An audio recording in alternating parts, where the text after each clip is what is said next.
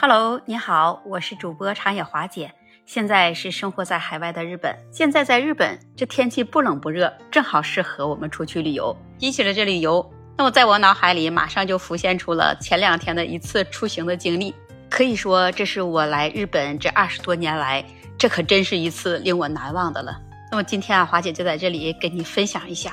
这不是刚过完五一的黄金周连休了吗？各个店里的工人在这五一黄金周的时候也非常的辛苦，劳累着这么多天。然后我们就决定各个店全员休息，出去一次旅行。那么其实每一年我们店里都会有一次到两次，都带着工人去海边或者是到山里去烧烤。那么今年我们就决定去山里去烧烤，就决定了在五月十五号那天，各家的孩子也都在学校请了假，在十五月十五号的早上。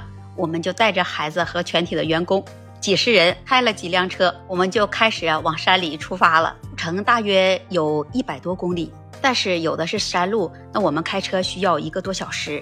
当然，开车在路上时，大家当时都很兴奋，毕竟这次出行也是我们期盼已久的了。我们就一路向山里前进，这孩子们的眼睛愉快的就看着窗外的风景。这路的两侧也是不断后退高大的那些花树。因为日本路两旁种植的花树非常的多，也非常的美。那虽然当时这天气是阴沉的，但是这满树的花朵啊，还是那么自然的就成为了一道风景。这个季节的景物，那如果不是这样的天气，那可能这一次难得的出行，会使我们每一个人的心情都欢腾。可能你就会问了，这不是普通的旅行吗？为什么会是你最难忘的呢？哎。那当然也是因为在回来的路上，经过了从未有过的恶劣天气的状况，就使得这次出行那么的与众不同。那天我们准备的还算很充足了，吃的就不用说了，各种大串儿、猪肉串儿、羊肉串儿，然后还有各种的火腿啊和牛肉啊，一个车装的都是吃的和烧烤的器材。那当时我们也看了天气预报了。还不放心的，当时我记得还带了几把伞。但是这山里的天气，那真的是无法预测，天气的变化也是无常，那就像人的心情一样，说变就变了。当时中午的天空，那本是一片晴朗，但是我们在享受了美食和观赏了美景之后，这天空突然就乌云密布，我们也就有了紧急回家的愿望。但是这天气的恶劣，是我们从来都没有经历过的。在一路上，那我就开着车，音都是提在嗓子口了。现在让我回想起来，仍然使我心有余悸。那时候我的心里一直在祈祷着，这风雨能不能小一点啊？至少可以让人有一点不慌张。我在等待着老天能有一丝丝对我的怜悯。当我把车刚开出林间小路的时候，那似乎天就漏了一般，不仅是狂风大作，更是雷电交加。使得这伞下的人那都无法抵挡着雨的洗礼。当时我在车里，我已经没了视线，根本看不见车外面的路在哪里。当时我害怕的心在抖，手也在抖。车外路面上的水马上就到了十几公分。我当时努力的从雨刷中看到了一个巴士停靠的车位，哎，让我看到了希望。然后把我的车慢慢的停在了那里，在等待着这场暴风雨快点过去。当我车停了以后。这时候我就很理智的和孩子们讲了一些有关于笑话的话题。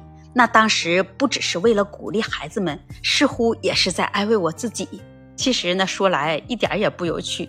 那看着一路上和我们一样揪着心赶路的那些车辆，都在风雨中，就像飘摇在大海里的小船。我想我们可能也算是其中的一艘吧。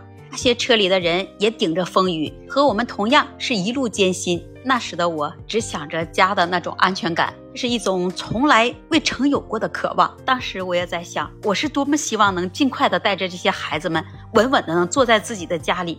那种站在窗户边看风景的坦然，居然和此刻有那么强烈的对比。后来，那随着路上这车流的队伍的壮大，雨还是不停。那无奈，我又开着车继续在前行。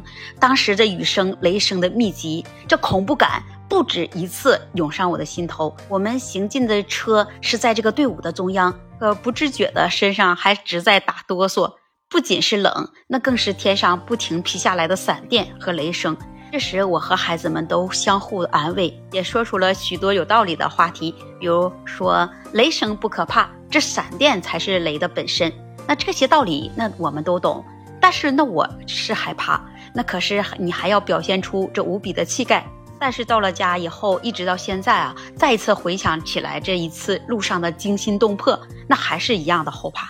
那虽然这雨后的景物是一片洗礼后的天地，使人心旷神怡，但是这一次这恶劣天气出行的经历让我深感难忘。当然还有愉悦的野餐、美丽的风景和那怒放的雨花。那么你会有怎样不同的旅游经历呢？也让你觉得特别难忘吗？欢迎把你的分享写在评论区，同时也期待您的关注、订阅和点赞。那么今天华姐亲身的旅游经历就给你分享到这里了，我们下期节目再见。